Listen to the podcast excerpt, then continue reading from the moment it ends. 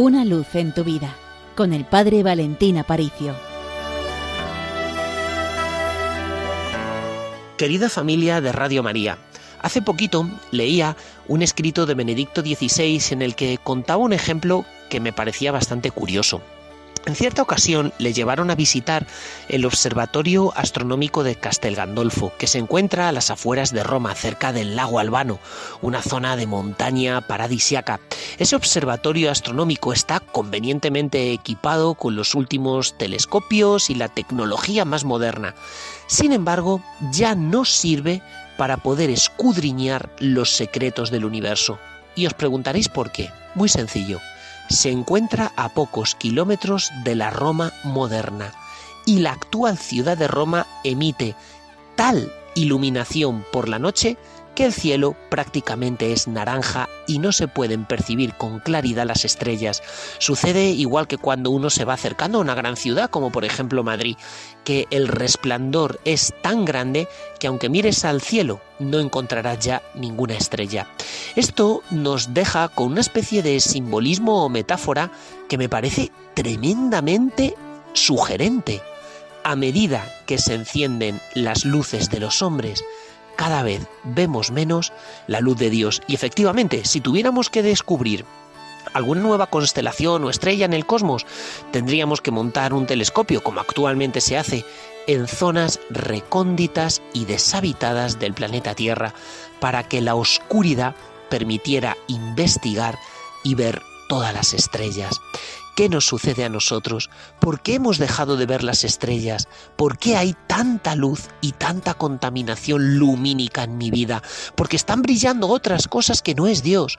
Bueno, aquí está la figura de los magos de Oriente, de esos reyes que se pusieron a escudriñar el cosmos y allí veían la luz de Dios. ¿Por qué nosotros ya no vemos la luz de Dios en nuestra vida? ¿Por qué hemos llenado nuestra vida de tantas cosas que enmascaran el lenguaje de Dios? Los reyes magos, cuando contemplaban la inmensidad del cielo estrellado, supieron descubrir entre todas las estrellas dónde estaba una señal del cielo.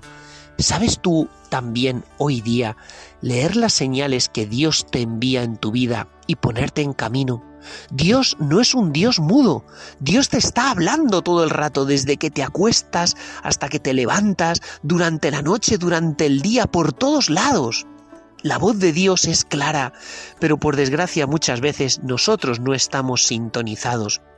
Los Reyes Magos son un ejemplo de aquellos que buscan la voluntad de Dios y la voluntad de Dios se deja encontrar para aquellos que con cariño la están anhelando. Pero fijaos, cuando los Reyes Magos llegan a Israel, lo primero que hacen es visitar el Palacio Real de Jerusalén, donde está el rey Herodes, porque piensan que el lugar más idóneo para encontrar al niño Jesús es un palacio.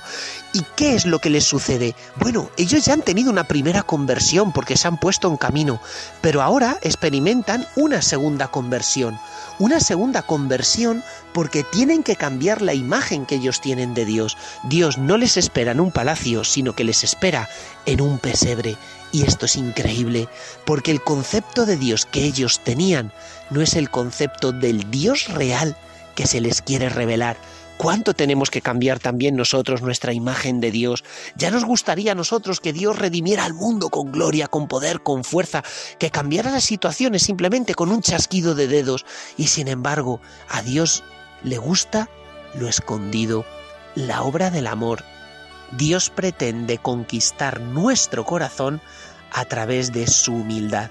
Y no está en el palacio de Herodes, no. Está escondido en un pesebre por eso, querida familia, vivamos este misterio de la Navidad y recordad, de parte del Seminario Mayor de Toledo os mandamos una bendición grandísima y con los pies en la tierra, pero con el corazón en el cielo.